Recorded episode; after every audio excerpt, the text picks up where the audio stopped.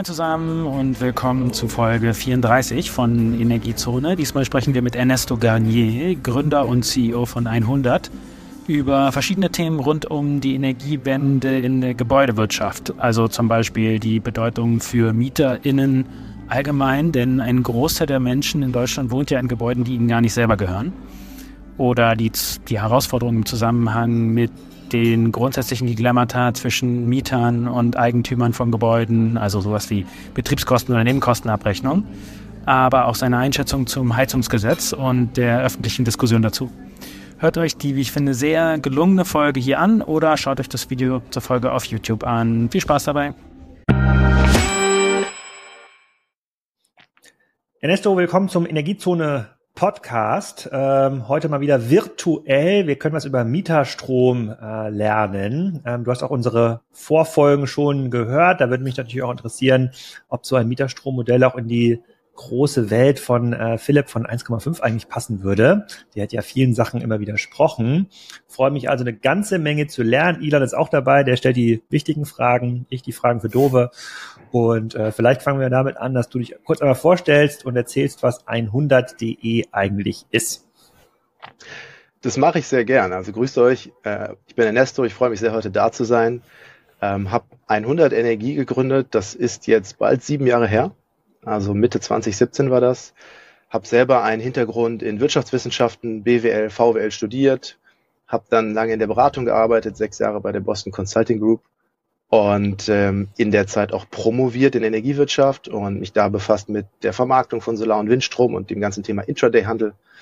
Und so ist meine Leidenschaft für das ganze Thema dezentrale Erzeugung, virtuelle Kraftwerke stark entstanden. Und äh, ja, ähm, irgendwann war dann der Zeitpunkt reif zu sagen, ich probiere was eigenes und gerade die Immobilienwirtschaft, der Gebäudesektor, das war einfach der große Hebel, den ich gesehen habe. Und sag mal kurz, ich fange mal mit der ersten Frage für Dove an. Ähm, ich ich habe das Thema Mieterstrom immer nur so ein bisschen am Rande verfolgt, weil mich betrifft das nicht. Ich habe ja mein eigenes Gebäude, aber mein Verständnis war immer, dass das eigentlich nicht so einfach geht. Also ich, wenn ich jetzt ein Mietsgebäudebesitzer wäre mit fünf Mietparteien, da baue ich dann irgendwann aufs Dach drauf äh, wäre immer die einfachste Lösung gewesen, okay, den Strom, den ich dann verzeuge, erzeuge, verkaufe ich dann äh, mit ihm ähm, mit einem kleinen Markup weiter, spare aber die ganzen Netzkosten, weil ich mhm. kann das ja im Haus verteilen, ist ja mein Netz, äh, was mir dann gehört. Und da war mein Verständnis immer, das geht aber gar nicht, weil ähm, wenn man dann auch Einspeisegebühren haben will, dann muss man das irgendwie alles abführen an den Netzbetreiber, so dass der Strom, den der Mieter dann möglicherweise konsumiert, schon vom Dach kommt aber dann trotzdem mit den Gebühren des Netzes belastet ähm, ist. Und dann haben aber viele Leute gesagt, naja, dann lohnt sich für mich gar nicht, so eine Solaranlage aufs Dach zu bauen. Das ist viel zu kompliziert, total bürokratisch, alles richtig, richtig doof. Äh, Deutschland halt. So, und quasi so wurde das, würde ich jetzt mal zusammenfassen, äh, was ich da gelernt ja. äh, habe. Kannst du uns da mal so ein bisschen aufklären, was ihr da auch genau macht? Also habt ihr selber Solaranlagen, betreibt ihr solche Dinge? Seid ihr nun leer, der diesen Service äh, äh bereitstellt? Ja, das, das erkläre ich sehr gern. Also, womit du recht hast, es ist nicht einfach. Es ist einfacher, als es war, aber es ist nach wie vor ein komplexes ähm, energiewirtschaftliches Businessmodell, was, was eigentlich schon ein Profi braucht, um das umzusetzen. Also das ist richtig. Ähm, vielleicht, vielleicht ganz kurz zum, zum Background. 2017 hat äh, erstaunlicherweise unser damaliger Wirtschaftsminister Altmaier ähm, das Mieterstromgesetz ähm, äh, ins, Land, ins Leben gerufen. Und das war, ähm, das war so, dass damit erstmalig regulatorisch klargestellt war, auch in einem Gebäude, wo es eben mehrere Verbraucher gibt, ja, also es müssen jetzt nicht Mieter sein, es können auch äh, andere Verbraucher sein, ist es möglich, diesen Solarstrom vom Dach dort zu verteilen. Ähm, das ist auch Netzentgelt befreit, also dieser klassische Prosumer Case, den wir aus dem Einfamilienhaus kennen, der ist äh, im Mehrfamilienhaus auch möglich. Und der hat damals auch noch so eine kleine Förderung äh, on top gegeben, das eben so zweieinhalb, drei Cent pro Kilowattstunde, die im Haus dann genutzt werden, noch äh, obendrauf kommen als Zusatzincentive. Insofern, es geht. Ähm, es hat aber irgendwie zwei große Hürden. Und das eine ist, ganz viele Netzbetreiber in Deutschland kannten das Modell nicht. Ähm, das ist nach wie vor so, dass einige sich damit noch schwer tun und die müssen natürlich letztlich das Ganze auch freigeben. Ja, das heißt, das eine ist so dieses ganze Thema erklären und das in die Fläche bringen. Und das zweite ist, es ist einfach wirtschaftlich sehr herausfordernd, weil du in so einem klassischen Mehrfamilienhaus, das ist nicht wie ein poliertes, schickes Einfamilienhaus, findest du in der Regel einen Keller vor und Elektrik im Keller, die wirklich in einem ziemlich miesen Zustand ist. Und da musst du halt schauen, wenn du so eine Anlage installierst, smarte Zähler einbaust, das ganze Messkonzept umsetzt, dann hast du in der Regel recht hohe Rüstkosten. Und das waren so die Kernherausforderungen, die es gab, einmal die, die Kosten, um das Ganze zu implementieren und die Geschwindigkeit, mit der du das halt äh, umsetzt. Und da haben wir gesagt, okay, äh, der Markt ist riesig. Ja, du hast ähm, ungefähr 20 Millionen Haushalte in Deutschland, die in Mehrfamilienhäusern leben. Du hast wahnsinnig viele Firmen, Berufs, die eben in Mehrparteien Gewerbegebäuden sind.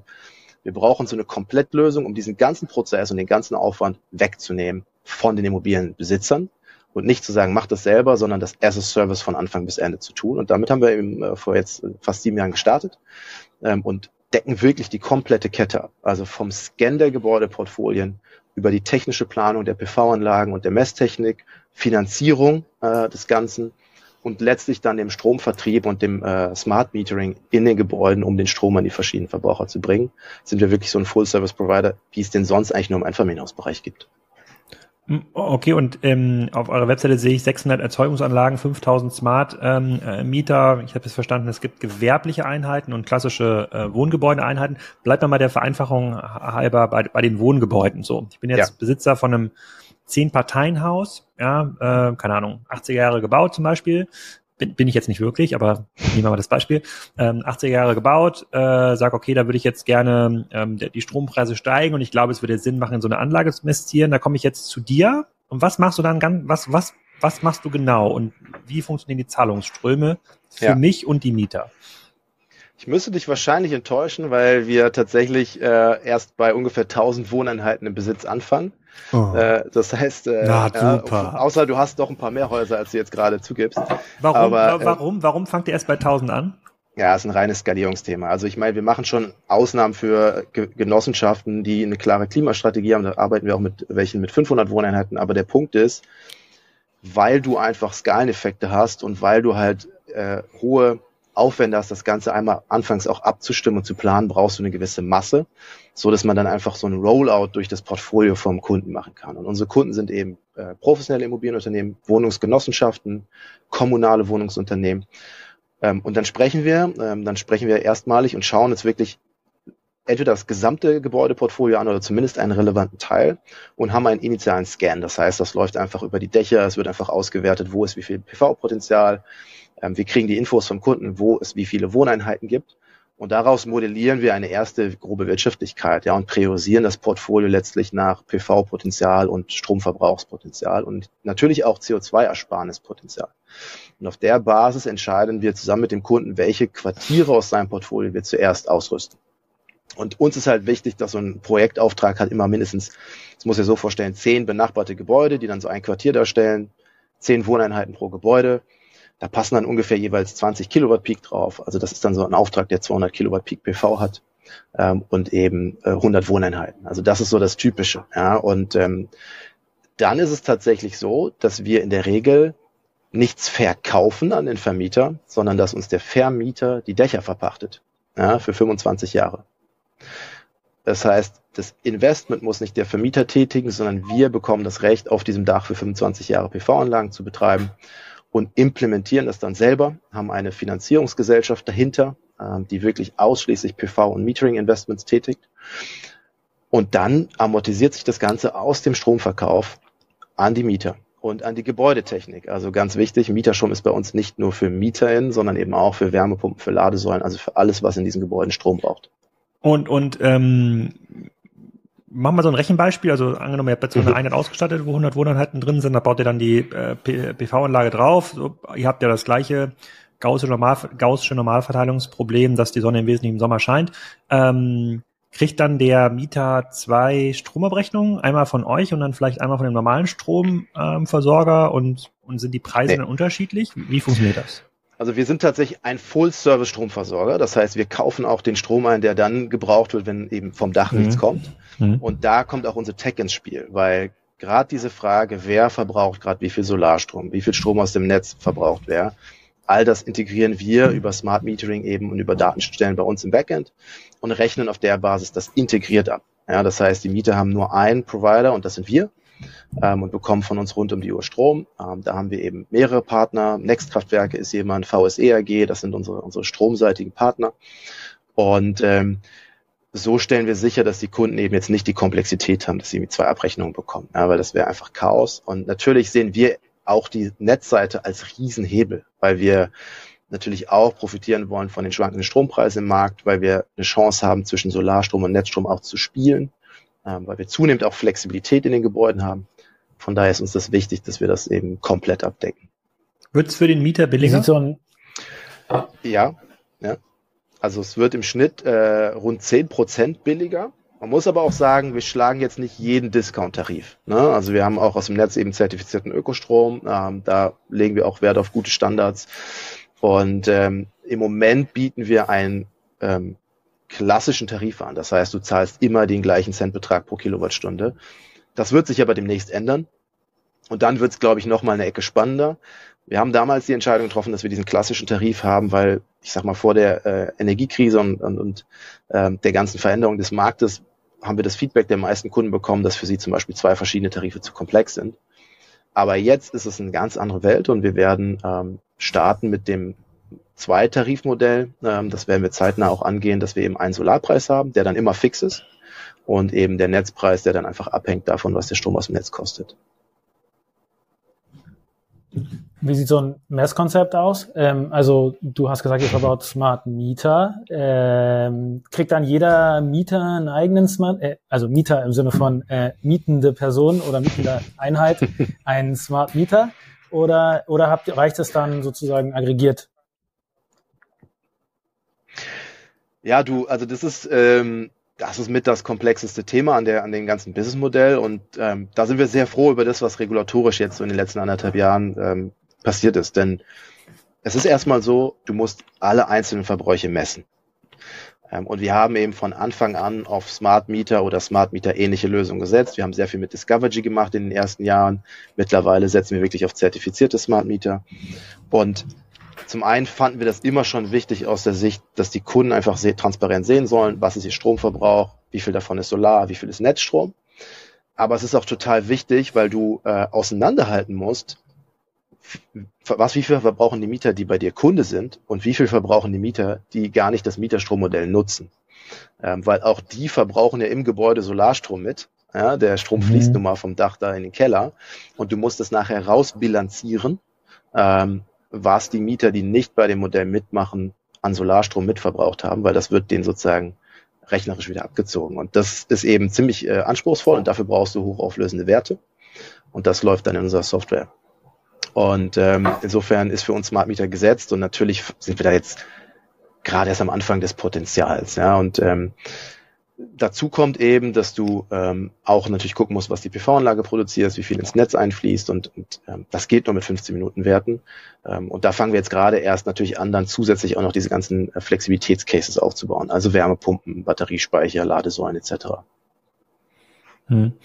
Ich, ich habe eine Frage sozusagen zu der, zu der Masse an Strom, der erzeugt. Wenn ihr solche großen Anlagen habt, ähm, und in Mietshäusern ist es ja oft so, dass vielleicht steht mal ein, äh, ein, ein, ein Auto, ein E-Auto in der Tiefgarage, aber keine Ahnung, da wird in der Regel nicht ein Pool geheizt, da gibt es wenig Saunen, also sozusagen diese krassen Verbraucher gibt es da eigentlich ähm, gar nicht. Das heißt, ihr habt ja auch eine, eine super, also super Überschuss im Sommer. Ja.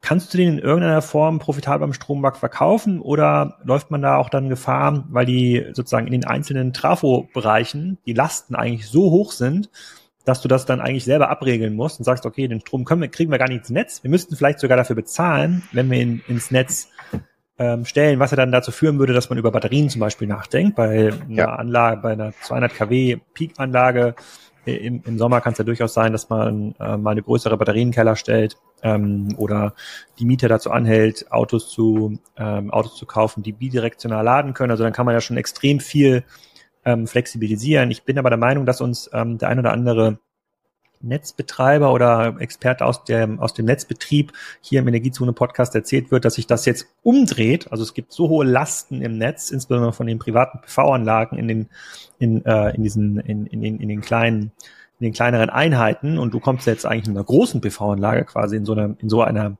Trafo-Gemeinschaft, nenne ich es jetzt mal. Ähm, wie, wie sieht denn das aus? Kannst du mal so ein bisschen beschreiben, wohin da die Reise geht? Also das ist ein mega Thema und ähm, das eine ist, wir schauen natürlich auf das, was wir selber als Business Case machen können. Da erzähle ich gerne ein bisschen drüber. Das andere ist, es wäre natürlich wunderbar, das Netz nicht zu belasten, sondern zu entlasten. Da sind wir aber letztlich auch ein bisschen gebunden an die Realitäten dessen, was uns die Netzbetreiber bereitstellen. Heute ist es so, in der Tat, du, du, du hast es gesagt, wir haben relativ große Anlagen und auch im Sommer relativ große Überschüsse. Die können wir erstmal vermarkten nach Einspeisevergütung und Direktvermarktung. Ja, das funktioniert. Das ist natürlich nicht der äh, wirtschaftlich attraktivste äh, Weg, gerade wenn man keine Batterie einsetzt. Insofern ist das für uns erstmal so das Basismodell. Wir versuchen einfach erstmal viel Strom im Haus zu haben. Wir haben sehr viele Gebäude und Quartiere, wo jetzt auch die Umrüstung auf Wärmepumpe schon tatsächlich erfolgt. Also dieser Wärmepumpen-Rollout findet im Mehrfamilienhaussegment statt. Ähm, und dann ist es natürlich ein richtiger Gamechanger für uns. Aber ja, also wir, wir werden und wollen zunehmend auch Batterien nachrüsten, weil wir eben eine Riesenchance sehen, den Überschuss zwischenzuspeichern und dann zu vermarkten, ähm, wenn der Strom teurer ist. Also das ist für uns ein ganz klarer Case, der jetzt kommt. Ähm, dieses Thema Netz eigentlich in den Quartieren, wo wir sind, du bist ja wirklich in der Stadt. Ähm, und du bist in Gegenden, wo eigentlich der Netzbetreiber auch ungern jetzt nochmal wieder den Boden aufmacht und wieder nachrüstet.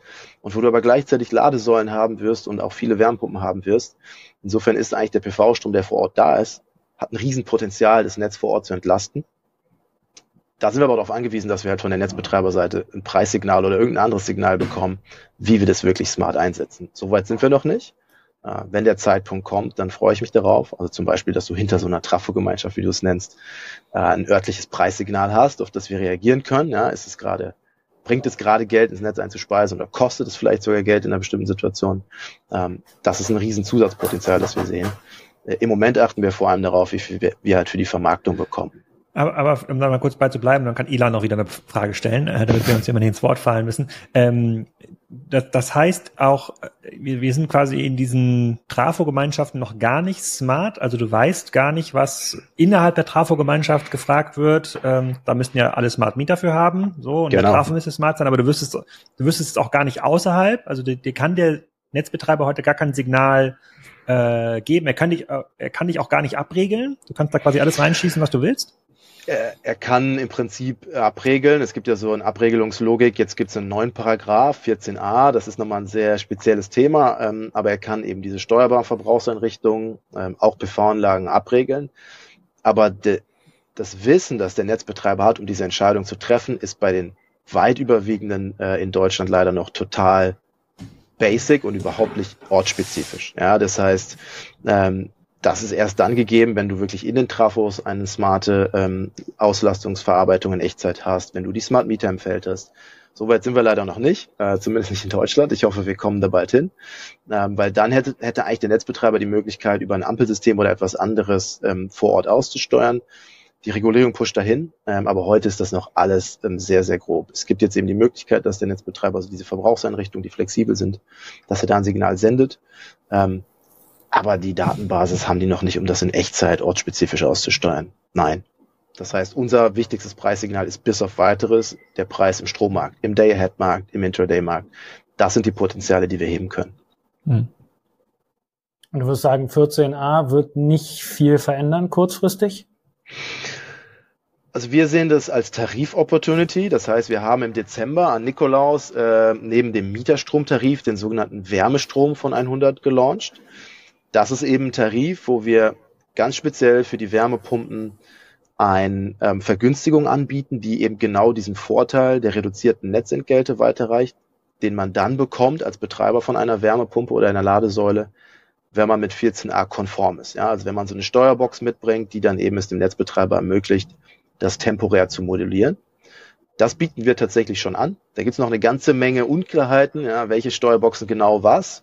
Ähm, aber wir können es quasi jetzt als Tarif schon anbieten und ähm, machen jetzt die ersten Piloten mit den Hardware-Lösungen, die schon da sind. Und das ist für uns der Startpunkt eigentlich in so einer Reise, wo wir wirklich gerade für Wärmepumpen in den Mehrfamilienhäusern ein intelligentes Energiemanagement mitbringen. Ähm, aber mir ist noch nicht klar, auf welcher Basis die Netzbetreiber heute wirklich gut entscheiden wollen, wann sie diese Steuermöglichkeit nutzen. Weil da ist mein Verständnis, dass die allermeisten noch nicht wirklich ortsspezifische Signale haben, äh, sondern recht grob werden vorgehen müssen. können wir kurz bei 14a bleiben? Das, darüber haben wir mit Philipp Schröder im letzten Mal auch oft gesprochen. Vielleicht kannst du das nochmal ganz genau erklären. Das ist, wir hatten ja. zwei Begriffe, die äh, für ähm, äh, sozusagen, die nicht genau verstanden wurden, inklusive mir. Mhm. Also 14a und Dimmbarkeit. Ne? Was heißt das eigentlich? Was, was, was berücksichtigt das? Und ähm, dann darauf hina darüber hinaus, Kannst du nochmal erklären, sozusagen, wer das denn eigentlich einsetzt? Weil das ist ja wahrscheinlich nicht E.ON und RWE, weil diese kleineren Netze vor Ort, auch in Städten, gehören gehören ja ganz, ganz vielen verschiedenen Netzbetreibergesellschaften. Also wer macht, also wer setzt das denn um? Also, keine Ahnung, angenommen, es ist jetzt die Alex Ilan Netzgesellschaft, äh, denen gehört jetzt, ähm, denen gehört jetzt in Schwerin das Netz, ja, das, ja. das, das, das lokale Netz. Was, was, was machen wir denn da? Also äh, habe ich da, muss ich da ein neues, muss ich da so ein Cockpit aufbauen? Brauche ich da neue, wo kriege ich denn die ganzen Daten her? Wie, wie, genau. wie, wie, regle ich denn mit äh, sozusagen mit meinem 100 Partner, dass jetzt hier die Wärmepumpe einmal jetzt mal schön ausgeschaltet wird, äh, weil so viel Energie haben wir jetzt gar nicht im Netz oder die, die Batterie darf jetzt nicht einspeisen oder ähm, also das sind ja quasi, ich glaube, wir haben 800 dieser Verteilnetzbetreiber oder was. Ja, sogar ähm, noch mehr. Genau. Ja, ja. Äh, das ist ja, vielleicht kannst du da mal so ein bisschen drauf eingehen, weil das habe ich in der, in der Folge mit Philipp Schröder gar nicht genau verstanden. Es gibt jetzt so einen Paragraph 14a, der der ähm, zulässt, dass dann diese Netzbetreiber auf diese regelbaren Anlagen Zugriff nimmt. Also was genau ist denn da spezifiziert? Ähm, ja. Wie geht das dann in der Realität? Das mache ich gerne. Ich glaube, die Rolle der Netzbetreiber ist insgesamt die entscheidendste in diesem ganzen Spiel und der ganzen Transformation. Bei 14a ist es so, es gibt eine Definition dessen, was sogenannte steuerbare Verbrauchseinrichtungen sind. Das sind diejenigen Energieverbrauchseinheiten und äh, dazu zählen jetzt eben Wärmepumpen, Ladesäulen, Klimaanlagen, aber auch Batteriespeicher, die als steuerbar gelten. Das heißt, wo du einfach den Verbrauch verschieben kannst. Ja? Und ähm, die auch alle eine relativ große ähm, Leistung und Energie haben. Und, und da wird eben festgelegt, dass es mit dem Netzbetreiber möglich sein soll, dass er das Verbrauchsverhalten von diesen Einrichtungen manipuliert, um Netzüberlastungen abzufangen. Und ähm, das ist auch eine Pflicht. Also es ist jetzt nicht so, dass man sich überlegen kann, habe ich jetzt Bock drauf oder nicht, sondern das ist eine Pflicht. Äh, die gilt im Prinzip ab Januar diesen Jahres ähm, mit gewissen Übergangsfristen, wie das dann so ist. Und das heißt ganz konkret, wenn du eine Wärmepumpe installierst, dann musst du eigentlich ähm, 14a-konform gehen und mit einem Steuermodul, das dann im Prinzip am Smart Meter Gateway angebunden ist, ähm, was dann eine Zugriffsmöglichkeit bereitstellt für Netzbetreiber, dem Netzbetreiber ermöglichen, auf eine gewisse Mindestleistung diese Anlage herunterzufahren in Engpasssituationen im Netz. Dimmbarkeit äh, ich, heißt in meinem Verständnis an der Stelle, dass eben es gab schon so eine Vorgängerlösung ja, mit Rundsteuerempfänger etc., wo du halt sehr brachial dann komplett runtergefahren bist und Dimmbarkeit heißt in dem Fall eigentlich, dass es so sein soll, dass das moduliert erfolgt und dass du auch nicht auf Null runterfährst. Wäre jetzt auch nicht so schön in Mehrfamilienhaus über mehrere Stunden im Winter auf Null zu fahren, sondern da gibt's dann, ähm, ich glaube, da gibt's Regelungen viereinhalb, fünf kW, sowas in der Art. Bis dahin darf dann äh, runtergedimmt werden. Ja? Und im Gegenzug dafür, dass, dass man als, als Betreiber oder Besitzer von so einem, äh, von so einer Verbrauchseinrichtung dieses Zugriffsrecht gewährt, kriegt man im Umkehrschluss auf dem Strombezug aus dem Netz äh, für diese Anlagen eine reduzierte Netzentgeltkomponente. Oh, okay, aber heute kriege ich ja quasi auch schon reduzierte Heizstromtarife. Das war ja, ja schon vor 14a der Fall. Da, genau. Und, aber wie, aber diese, diese Geräte, die müssten das ja können. Also viele von diesen Geräten sind ja quasi an-aus konfiguriert. Also quasi ja. Gerät geht an, heizt, Gerät geht aus, heizt nicht, wie im Kühlschrank. Oder ähm, das betrifft natürlich auch große Warmwasserboiler, das betrifft teilweise auch Klimaanlagen. Also da kann man jetzt nicht einfach Spannung rausnehmen und dann gehen sie weniger. Also diese Geräte sind doch gar nicht im Umlauf oder oder schätze ich das falsch ein? Kann man die umrüsten? Also mein Verständnis ist, dass sozusagen die Geräte, die ne, diese SDG-Ready-Schnittstellen haben, also Smart Grid-Ready-Schnittstellen haben, das grundsätzlich mhm. irgendwie können. Ähm, aber mhm. wie du sagst, also da ist auch noch recht viel unklar, also insbesondere welche Steuerhardware genau kommt zum Einsatz. Ähm, man will natürlich auch vermeiden, dass es so Haftungsthemen gibt. Ja, also was ist, wenn da durch gewisse Eingriffe auch was an der Hardware passiert? Ähm, insofern ist das auch noch eine recht unklare Gemengelage, was genau wie weit gehen kann. Aber mein Verständnis ist schon, dass diese Hardware, die jetzt immer neu reinkommt, und wir reden ja von Hardware, die jetzt neu implementiert wird, mhm. ähm, die jetzt ab diesem Jahr installiert wird, wo das eben verpflichtend ist, dass das bei denen in aller Regel geht. Ganz wichtig, wir reden wirklich von der Hardware, die auch im Keller einen eigenen Zähler hat, einen Zählerplatz hat. Ähm, in der Regel zumindest. Es gibt also zwei Versionen. Ähm, aber zumindest in unserem Case, Mehrfamilienhaus-Case, musst du dir das so vorstellen, die Wärmepumpe hat einen eigenen Stromzeller, ähm, vielleicht auch die Ladesäulen und das sind dann separierte steuerbare Verbrauchseinrichtungen. Und wir sind da auch jetzt ziemlich weit vorne unterwegs, dass wir halt ähm, dies herausrechnen, wie viel Strom hat jetzt die Wärmepumpe verbraucht aus dem Netz versus wie viel haben alle anderen verbraucht, dass wir das eben auch komplett virtuell alles abgrenzen, damit wir diese reduzierten Netzentgelte eben für diese Wärmepumpen und steuerbaren Verbrauchseinrichtungen auch weiterreichen können. Mhm. Ich habe dazu vielleicht noch zwei drei Fragen, aber ich gebe mal zurück hier an äh, den indischen Ilan, also jetzt heute in Indien, deswegen heute in, in Indisch. genau. Ja, vielleicht noch ein bisschen zum, zum Unternehmen. Äh, wo steht ihr heute? Was, äh, also ihr, ging ja, ihr, geht, ihr seid durch die Presse gegangen kürzlich. Das war ja auch der Aufhänger, warum mit Philipp Schröder das, glaube ich, in dem, in dem, äh, dass euer Name ge gedroppt wurde. Ähm, genau, wo steht ihr heute, was mhm. Umsatz angeht, was Mitarbeiter angeht, Internationalisierung vielleicht auch? Mhm.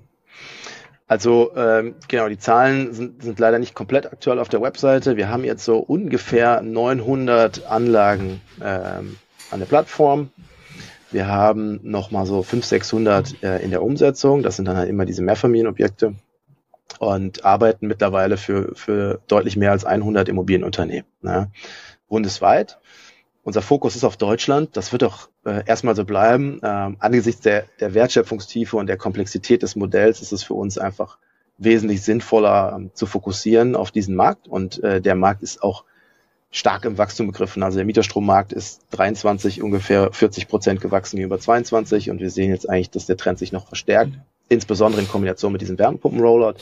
Deswegen sind wir sehr auf Deutschland aus und ähm, ähm, Umsatz werde ich jetzt nicht im Detail sagen, aber es ist schon so, dass wir ja. dieses Jahr schon deutlich zweistelligen Millionen Umsatz machen. Wir sind äh, 70, äh, ungefähr 70 Kolleginnen und Kollegen im Team äh, in Köln und in Berlin. Und unser Fokus ist wirklich jetzt sehr stark mit dedizierten Tarifen für die verschiedenen Verbraucher zu wachsen und auf der anderen Seite eben stark über das Thema Finanzierung und äh, Erweiterung des, des Produktportfolios.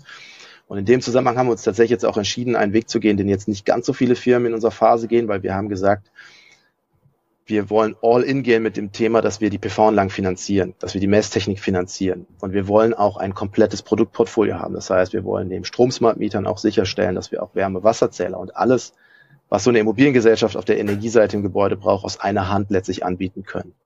Und da war für uns dann irgendwo klar, dass um das mit Vollgas zu machen, wahrscheinlich der Venture Capital Weg nicht der beste ist, sondern dass wir ähm, besser mit einem Finanzpartner arbeiten können, der wirklich Infrastruktur finanziert, der auch Lust hat, in die PV-Anlagen stark zu investieren und auch stark in die Messtechnik. Und so sind wir jetzt den Weg gegangen, dass wir eine Partnerschaft eingegangen sind mit Arcus Infrastructure Partners. Das ist ein äh, britischer Infrastructure Fund, ähm, der sehr, sehr groß ist, die sehr viel investieren, gerade in Smart Metering und Renewables. Und mit denen zusammen bauen wir jetzt letztlich eine integrierte Plattform für die Gebäudewirtschaft in Deutschland auf. Die haben vor gut einem Jahr bereits Officium übernommen. Ähm, das ist eine Submetering-Firma, also so ein Konkurrent letztlich zu den Istas und Techems dieser Welt.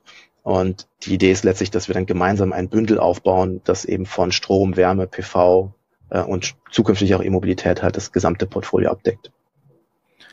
Und, mhm. und ähm, was hält euch davon ab, ganz genau kleinere Einheiten zu versorgen? Also die, die viele dieser Wohneinheiten, die du ja beschreibst, sind ja nicht im, Besitz von großen Genossenschaften, sondern sind sozusagen deutlich kleinteiliger verwaltet. Also hier mal ja. ein Mehrfamilienhaus, da vielleicht mal irgendwie so ein Vierparteienhaus, ähm, die ja eigentlich auch bereit wären, in der Größenordnung sechsstellig, mittlerer sechsstelliger Betrag zu investieren, um da richtig viel Solar und Batterie aufs Dach, sozusagen in der Hoffnung, dass sich die nächsten 20 Jahre amortisiert. Ähm, so, was machen die denn? Also, oder warum könnt ihr die nicht bedienen?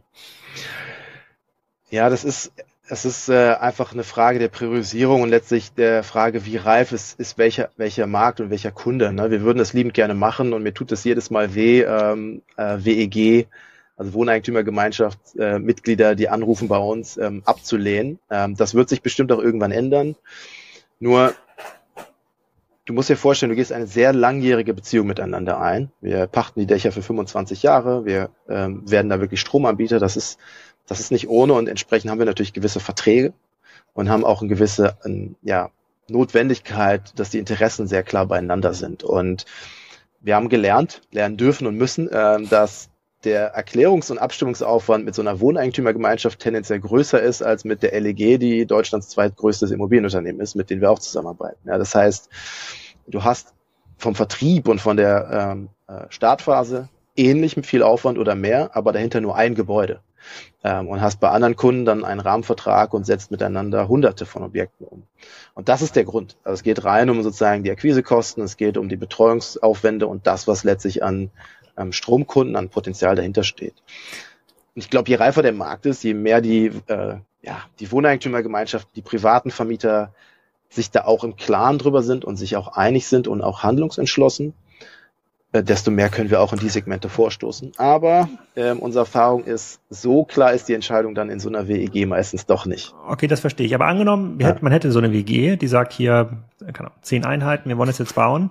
Könnten die das eigentlich oder hängen die dann ganz normal hinter dem EEG? Also die sozusagen bauen sich da ein bisschen was aufs Dach und können einspeisen, aber es gibt dann eigentlich hm. keine Möglichkeit, das irgendwie selbst zu äh, verbrauchen. Außer man hat so eine, baut so einen riesigen Apparat und wird selber zum Stromanbieter. Aber ich denke mal, die meisten Wohneigentumsgemeinschaften möchten wahrscheinlich nicht Stromanbieter äh, werden. Aber könnten die das irgendwie?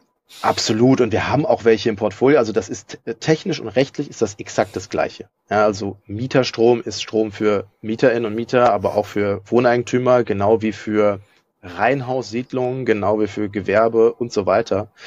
Ähm, das ist einfach nur ein Begriff, der so ein bisschen ähm, suggeriert, dass es nur für Mieter geht. Das ist aber gar nicht der Fall. Also Wohneigentümergemeinschaften gehen, können das. Wir haben im Neubausegment, äh, wenn wir mit Projektentwicklern arbeiten, teilweise die Situation, dass sozusagen, wenn das fertiggestellt wird, die Gebäude übergehen an Wohneigentümergemeinschaften und haben deswegen auch einige im Service. Aber es ist einfach so, dass es rein von der Abwicklung, ja, du hast einfach viele Ansprechpartner. Allein das, wenn du es mal vorstellst, viele Wohneigentümer vermieten ihre Wohnung weiter. Ja, das heißt, du hast dann den Umweg, dass du auf einmal im Haus an die Mieter nur rankommst über ganz viele verschiedene Eigentümer. Das macht es halt saukomplex und das ist einfach, äh, mit, mit einer Genossenschaft arbeitest, die haben den Draht zu allen Mietern, ähm, die haben hunderte mhm. Gebäude, mhm. ist natürlich viel skalierbarer. Aber ist es nicht einfach eine, eine Frage von Preisdifferenzierung? Also dahinter liegt der Skaleneffekt, der bei den Großen irgendwie den Kosten, die Kosten drückt.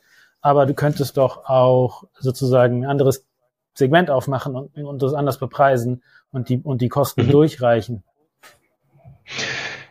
wenn du davon ausgehst, dass es diese Zahlungsbereitschaft im Energiemarkt gibt, dann bin ich bei dir. Aber ich würde sagen, da sind sich dann doch alle am nächsten. Und äh, also so einfach ist es nicht, weil wir sehen, am Ende kommst du über den Preis. Also rein dieses, ähm, oh wie nice, ich habe jetzt eine Solaranlage auf dem Dach. Ähm, mhm. Das zieht nicht, sondern du brauchst am Ende einen günstigen Tarif. Ähm, den kannst du potenziell mit dem Solarstrom auch bieten.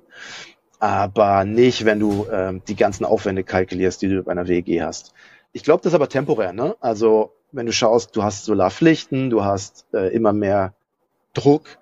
Ähm, und wir müssen natürlich auch auf unserer Seite automatisieren. Also es ist ja nicht so, dass bei uns schon alles komplett durchläuft. Das heißt, je mehr wir auch in den ganzen Abwicklungsprozessen automatisiert sind, desto mehr können wir uns auch in die etwas, ich sag mal, aufwendigeren Segmente vortrauen.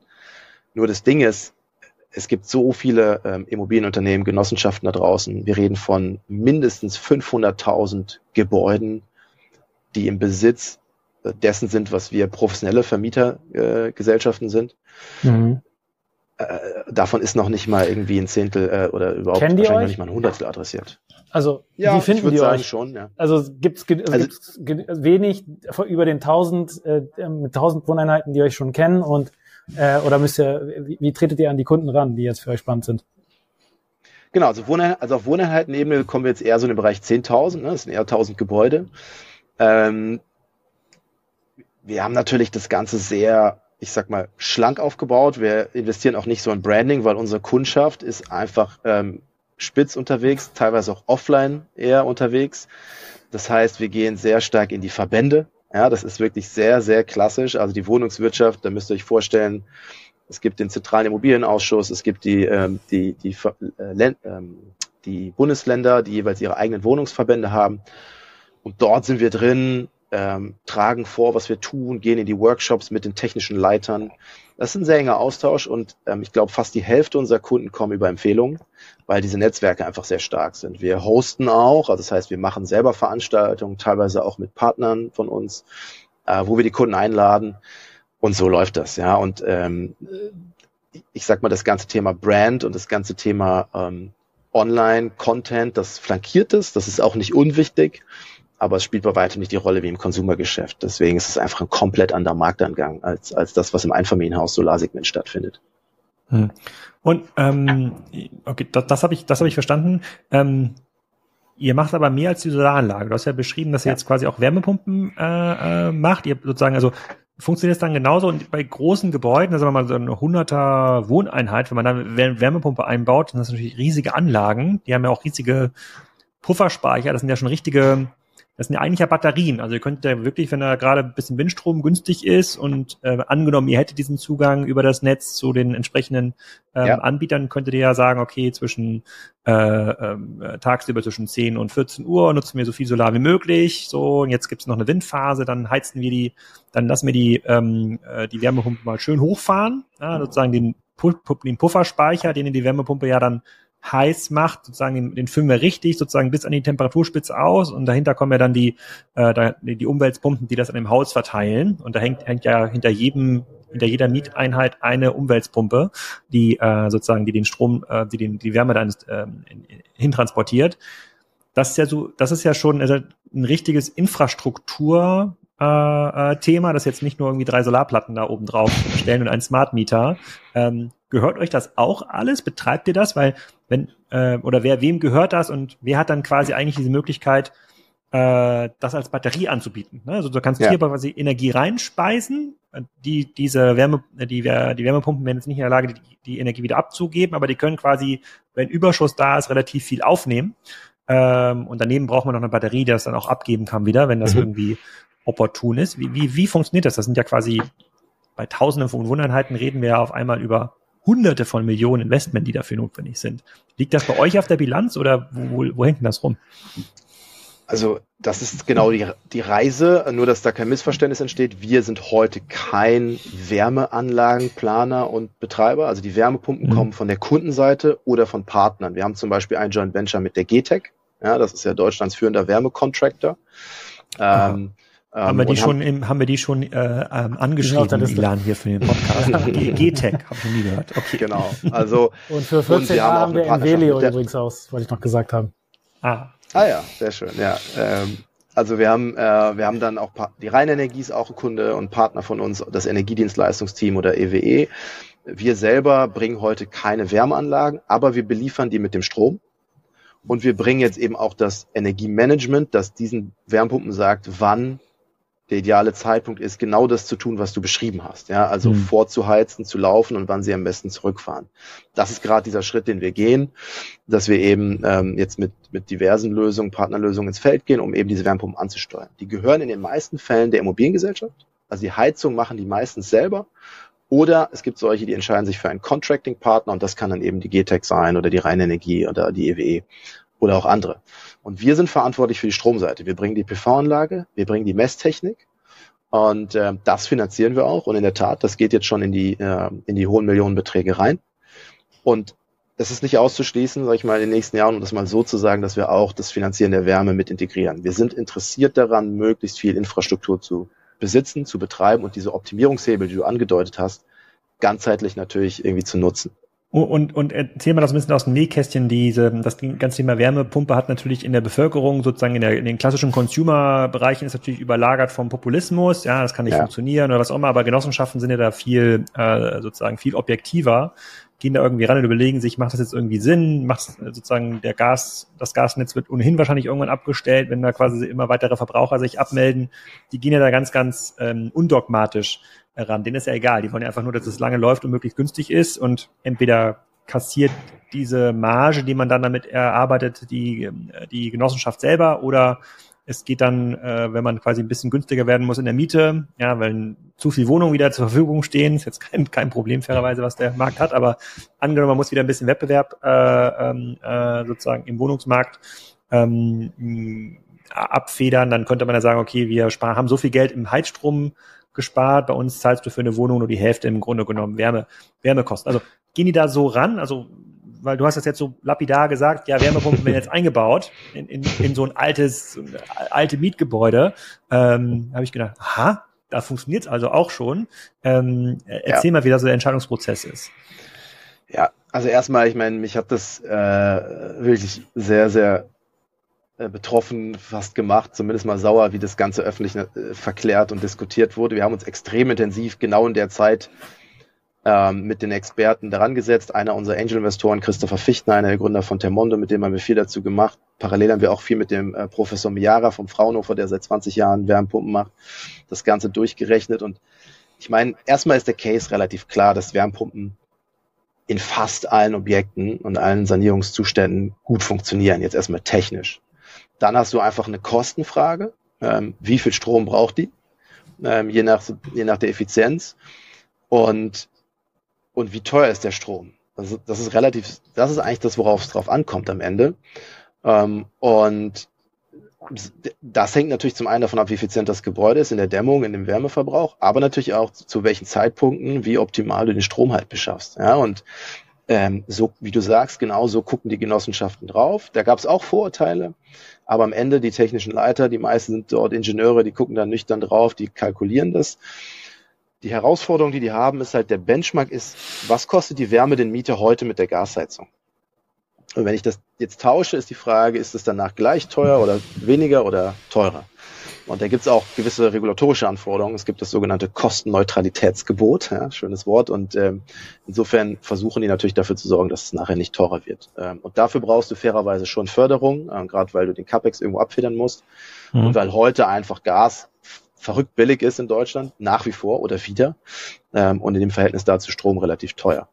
Und da kommen wir dann rein und arbeiten jetzt eben genau an diesen Hebeln, zu sagen, wir kriegen den Strompreis unter den das, das Durchschnittsniveau, indem wir eben in den billigen Phasen, in den Windfenstern und auch mit Flexibilität, mit Batterie und Pufferspeicher versuchen, den durchschnittlichen äh, Einkaufspreis für den Strom, der in die Wärmepumpe geht, halt zu minimieren. Und zwar nicht nur, wenn Solarstrom äh, da ist, sondern eben auch auf der Netzseite.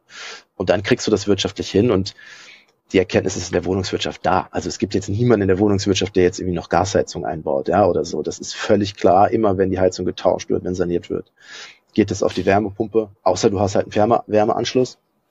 Und die sind da alle relativ sortiert und die Praxisberichte sind auch alle so, dass es äh, ziemlich gut funktioniert. Hm. Hast du einen Blick aufs Gib mal wieder äh, Ilan ab hier, bevor ich hier GEG, das dominiere. Genau, aus, aufs Gebäudeenergiegesetz. also ähm, es wurde ja auch äh, sozusagen hoch und runter diskutiert letztes Jahr. Äh, mhm. Hitzig. Ähm, und die ganze ja. Thematik äh, sozusagen längere Übergangsfristen, vor allem für Bestandsgebäude und so weiter. Hast du da einen Blick drauf? Hast du da eine Empfehlung an die Politik? Du scheinst ja da aus der Praxis sehr viel Erfahrung zu haben. Ja, es ist echt schwer, sich das anzumaßen. Ich glaube, ähm, egal wie rational man drauf ist, ich glaube, ich bin eher so der, der, der rationale, zahlenorientierte Mensch und ähm, mag auch irgendwo äh, Fortschritt und sehe das irgendwie als Chance, aber ich glaube, man muss einfach anerkennen, dass du dass du da draußen Leute hast, ähm, die Angst vor Veränderung haben, die natürlich auch relativ leicht beeinflussbar sind durch, äh, durch Berichterstattung, durch Gegenströme. Bei dem Thema gibt es extrem viele Interessen. Das ist einfach so. Es gibt ähm, viele Gasnetze, die da liegen. Es gibt äh, kommunale Unternehmen, die darauf auch ähm, angewiesen sind. Es gibt ähm, das ist nicht so easy. Insofern finde ich das schwer, da äh, von der Seite so einen ganz nüchternen Tipp zu geben. Äh, du musst, du musst diese Bedenken ernst nehmen. Du musst irgendwie, irgendwie müssen wir schaffen, dass es halt ein Gewinnerthema ist. Und da sehe ich auch gerade das, was wir machen, als Riesenhebel. Weil ich glaube, der Einfamilienhausbesitzer oder die Family mit, äh, mit einem schönen E-Auto und, und äh, Solar und Batterie, die sind schon abgeholt. Aber die ganzen Leute in der Mietwohnung, die ähm, eh ja, frustriert sind, weil die Mieten steigen und alles teurer wird, die profitieren da noch nicht richtig von. Und da, wenn du da reinkommst und wenn du halt da günstige Energie anbietest, dann holst du die Leute, glaube ich, ab. Und die ganze Diskussion fehlte beim GEG. Es ging rein um die Frage, was wird da jetzt eingebaut, ausgebaut und das war natürlich alles total verklärt. Ich glaube, jetzt ist es leider ziemlich weich gewaschen. Ähm, Gerade dieses Thema kommunale Wärmeplanung und Übergangsfristen ist aus meiner Sicht ähm, wesentlich zu soft. Ähm, ich hoffe und denke, dass du es halt über die Economics und über einen guten Case trotzdem jetzt ähm, relativ schnell ins Feld kriegst. Und das ist zumindest mein Eindruck gerade in der Wohnungswirtschaft. Ähm, natürlich warten die auch auf, darauf, welche Förderungen jetzt noch kommen und so weiter, aber im Endeffekt ist für die der Case klar. Also da gibt's einfach keinen, der jetzt noch an die Gasheizung glaubt. Das Ding ist durch. Es mhm. gibt auch kein Blockheizkraftwerk, das noch installiert wird. Ähm, ja. Deswegen ist den allen klar, dass die Wärmepumpe das, das, das Mittel der Wahl ist. Aber ja, Bundeshaushalt ist ja auch total eng. Also die Frage ist ja auch irgendwie, ja. wo kriegen wir eigentlich das Kapital her dafür? Ne? Also.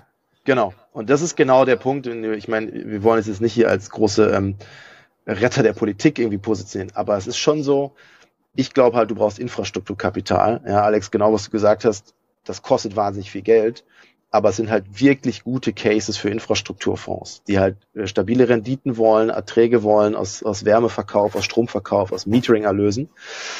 Es ist eng, du musst es halt gut rechnen, du musst es wirklich skaliert machen, du musst die Kosten runterkriegen, aber dann glaube ich, dass genau da die Töpfe sind, äh, bei den großen Private Equity Häusern, bei den Infrastrukturinvestoren, die auch helfen können.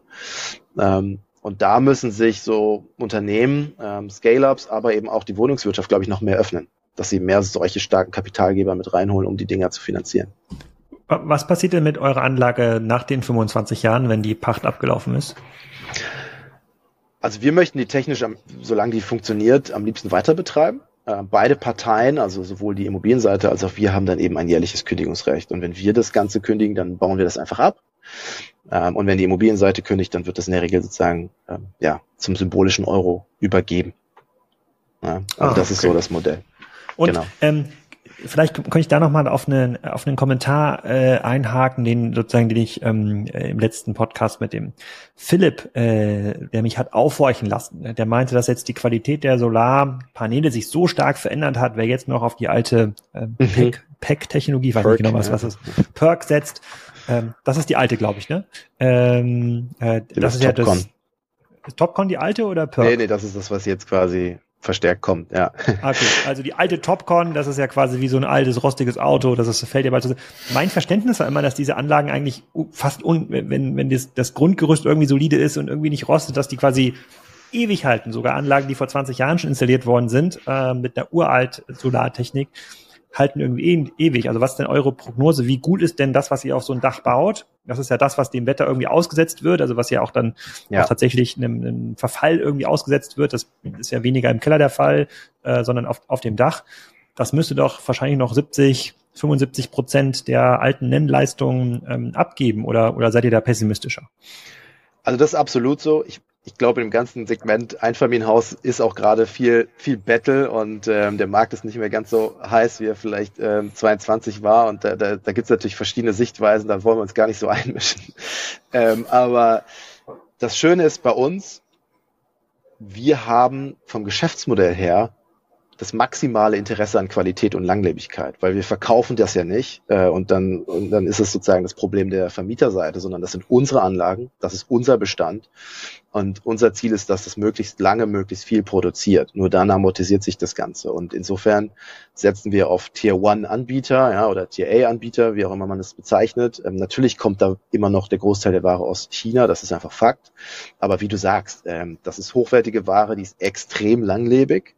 Ähm, ich glaube, es gibt kaum eine robustere Technologie als PV-Anlagen. Wir haben daneben immer sehr klare Wartungs- und Versicherungslogiken, weil letztlich alles, was an Schaden oder an Ertragsverlusten passiert, läuft eben gegen uns. Ja, insofern haben wir das maximale Interesse, dass das funktioniert und die Leistungsgarantien sind in der Tat so, dass ich glaube 85 Prozent sogar, wenn es nicht äh, nicht mehr sogar als 75 sind, nach nach 25 Jahren noch zur Verfügung stehen. Und ähm, dann ist wichtig, dass man gutes Monitoring hat, dass man eben die Anlagen überwacht. Aber absolut, ich glaube, äh, eine langlegebare Technologie gibt es eigentlich gar nicht. Hm. Und dann vielleicht mal eine andere Frage, wenn ihr so eine große Anlage installiert, eine technische Frage.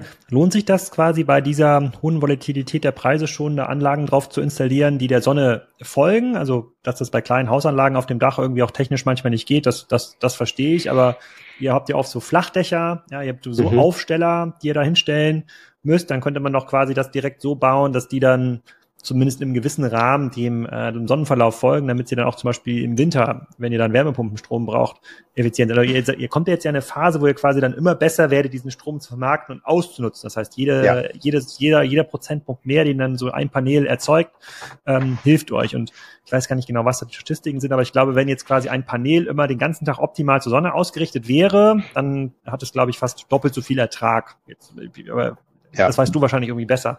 Würde sich das nicht lohnen, sowas, so eine Art von Technologie? Also ich muss dir sagen, das haben wir tatsächlich jetzt zumindest nicht kürzlich analysiert. Ähm, ich, das ist eine Technologie, die vor allem im, im Freiflächenbereich zu tragen kommt, in sehr sonnenreichen Gebieten. Das Ding ist halt, du hast dann eine Mechanik. Ja, und äh, damit hast du beim Thema Wartung und Zuverlässigkeit halt ganz ganz neuen Risikofaktor. Und dazu kommt auch noch das Thema Statik und Windlasten, also gerade die Flachdächer, die du ansprichst. Ähm, mhm wenn wir fünf, sechs Etagen haben, da oben ist ganz schön viel Wind. Insofern ist auch wichtig, dass das sehr ähm, fest und solide eben ähm, äh, am Dach ist. Das wird zwar nicht verschraubt oder irgendwie ver verbohrt, weil das eben Wasserschadensgefahr birgt, aber wir beschweren das Ganze und wir stellen die Module in der Regel auch so zueinander auf, dass sie eben ähm, auch einen zusätzlichen Windlastschutz haben. Insofern ist das nichts, was wir machen. Aber so die ganze Auslegung, also die Frage, in welche Richtung, äh, ist es bei weitem nicht mehr, dass man da irgendwie Richtung Süden geht, sondern wir schauen natürlich, dass wir möglichst viel Dachfläche nutzen, dass wir eben den Strom auch zu Zeiten haben, wo er auch gebraucht wird. Also das ist absolut ein relevantes Thema. Und da werten wir auch recht viel aus. Also was passiert mit den alten Objekten, was hat besonders gut funktioniert. Und letztes Wort vielleicht dazu, also eine riesen Challenge, die wir eben auch haben meistern dürfen und mittlerweile ganz gut verstehen, ist halt die Statik. Weil Einfamilienhaus ist da relativ einfach, aber ähm, auf so einem Flachdach in Ostdeutschland, ähm, ein Bau noch von vor der Wende, wo du teilweise gar nicht weißt, ähm, wurde das gemäß Statikvorgaben überhaupt noch gebaut, wurde genug Bausubstanz eingesetzt, da musst du wirklich genau hingucken und brauchst teilweise auch ähm, Ultraleichtkonstruktion. Also das ist, das sind so die Challenges, die wir halt bei der ganzen ähm, technischen Planung halt haben und, und auch meistern. Mhm. Okay. Übergebe ich nochmal an Herrn Momba hier. Danke, Herr Graf. Äh, ich hänge immer noch, ich bin ja in Indien und äh, vielleicht ist das die Verzögerung, ich hänge immer noch auf der Kapitalfrage. Ähm, ich äh, rephrase nochmal, reformuliere nochmal. Äh, wenn du sozusagen rückblickend äh, auf dein Geschäftsmodell schaust und als Learning formulieren würdest für andere Cleantech-Unternehmen, ähm, war, waren eure Kapitalgeber von Anfang an immer die richtigen oder hättet ihr früher schon auf PE versus VC gehen sollen und so weiter? Ich glaube, dass sich dass sich das alles sehr gut gefügt hat und ich bin auch, auch wahnsinnig ähm, dankbar und happy ja, wer, äh, über die Investoren, die uns begleitet haben. Ähm, da sind auch, äh, ob jetzt übermorgen Ventures wie Venture, ähm, also wirklich tolle Leute dabei und, und ohne die hätten wir diesen Weg nicht gepackt. Gleichzeitig ähm, glaube ich schon. Also das war meine erste Gründung. Ich war vorher, was so dieses ganze Startup-Spiel angeht, noch relativ ähm, unerfahren und habe schon versucht, in verschiedenen Phasen das Ganze immer in diese, diese VC-Logik zu pressen.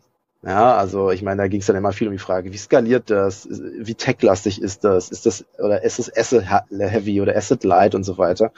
Und die Wahrheit ist meines Erachtens, dass die ein Großteil der Geschäftsmodelle, die wirklich jetzt helfen, diese erneuerbare Infrastruktur und die Metering-Infrastruktur ins Feld zu bringen, die sind einfach asset-heavy. Du musst einfach Zeug installieren, du musst Sachen verbauen, du hast Prozesse und es ist äh, wichtig und gut, das mit möglichst viel Software und möglichst viel Standardisierung in den Prozessen zu machen.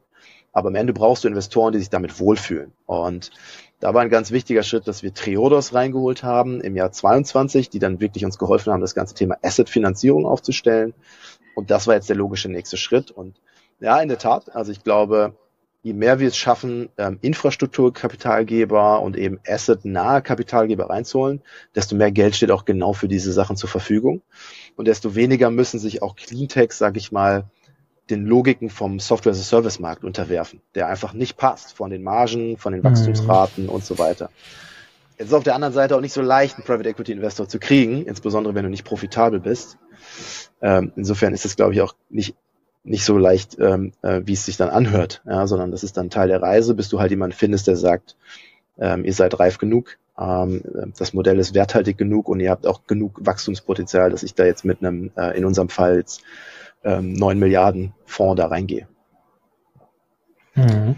Dann vielleicht von, von meiner Seite aus noch die letzte Frage. Wir nähern uns wieder der Stundenmarke hier. Ähm, die, du hast gesagt, ihr konzentriert auf konzentriert euch auf äh, Deutschland. Gibt es ähnliche Modelle in anderen Ländern? Ist es einfacher von der Regulierung in Frankreich oder in Australien oder äh, genau, Australien war quasi der Markt, der mhm. für 1,5 relevant war, da meinte Philipp, weil die auch schon so weit sind im Solarmarkt. Also warum Deutschland, jetzt wo ihr auch den Kapitalbauer im Grunde genommen im, im, im, im Rücken habt? Also für mich ist Internationalisierung auf jeden Fall ein kleiner Traum. Also ich finde, äh, das ist mir fehlt das persönlich. Ich würde sehr gerne auch ähm, in, in anderen Märkten arbeiten, aber es ist einfach nicht der sinnvollste nächste Schritt. Es gibt andere Märkte, ähm, wo im Multifamily-Bereich was passiert. Äh, tatsächlich gab es das in Australien ein Stück weit, aber meines Wissens ist es noch nicht so stark gewachsen. Spanien ist mit am spannendsten. Da gibt es eine Firma, die heißt All Luz, die macht das schon recht intensiv.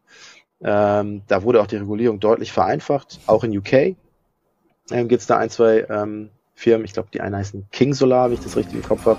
Jo, das Aber war's mit der Folge 34 von Energiezone mit Ernesto von 100. Ich hoffe, es hat euch gefallen und ihr habt auch was ähm, mitnehmen können. Ich persönlich finde zum Beispiel ja, also, ziemlich krass, ähm, dass es in dem kleineren Mehrparteien-Gebäudesegment, also da, wo BEGs, Wohneigentümergemeinschaften nicht so toll mit wenigen Parteien die mieten. Äh, in anderen Ländern gibt es viele Menschen, gar nicht so viel gibt, weil man die Skaleneffekte braucht, um die Preise kompetitiv zu halten. Bis jetzt, also vielleicht ist es ja auch eine Inspiration Inspiration für Neugründungen für die und Startups in dem Bereich da draußen Weg. was Wir werden sicherlich mehr noch in den Büromarkt Falls ihr wie immer noch also Ideen oder Anregungen für Podcast-GästInnen habt, ähm, schreibt uns gerne auf ich hoffe, dass wir dann in ein oder eine E-Mail an team.energiezone.org. Wir freuen uns wie immer über eure Reaktionen. Macht's cool. gut und bis nächste Woche. Dann auch von mir die letzte ähm, abschließende ja, Frage du bleibst ja dabei, ne? Du bist, äh, bleibst ja im Unternehmen als äh, Co-Investor und weiterhin Absolut. CEO äh, dabei. Deswegen kannst du sicher eine gute Aussage treffen darüber, was eure, euer Ambitionsniveau, Wachstumsagenda des Unternehmens so ist. Ähm, worauf freust du dich am meisten? Was, was, was kommt so? Dass wenn wir in, in einem Jahr oder was eine, eine Update-Folge machen, dass wir dich da fragen können, ob das auch alles gut geklappt hat? Also ich bin voll committed, ich bin voll dabei. Das ist äh, für mich jetzt in dem Sinne kein Exit gewesen, sondern äh, wirklich der nächste Schritt. Ähm, und wir haben eine gemeinsame Perspektive von sieben bis zehn Jahren mit diesem Partner, ja, in der wir uns so eine Roadmap gelegt haben. Ähm, wir sind Marktführer im Mieterstrom, haben letztes Jahr ungefähr neun oder zehn Prozent Marktanteil gehabt und wir wollen halt diesen Markt wirklich aufrollen, ja, und wir wollen halt pro Jahr viele tausend Objekte umsetzen. Das ist das Kernziel. Deswegen erstmal skalieren in allen Prozessen, äh, mit den Kunden wachsen, ist das Nummer eins Ziel. Ähm, wir haben so die 100.000 Marke als, als Kundenziel, die ähm, so in unserem Businessplan drin ist äh, für die nächsten Jahre. Darauf arbeiten wir sehr stark hin.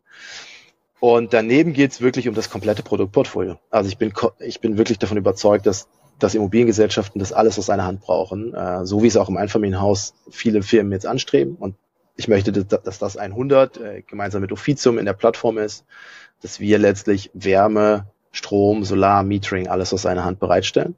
Und ich hoffe, dass, äh, ja, dass nicht allzu viel Zeit vergeht, bis das eine Realität ist.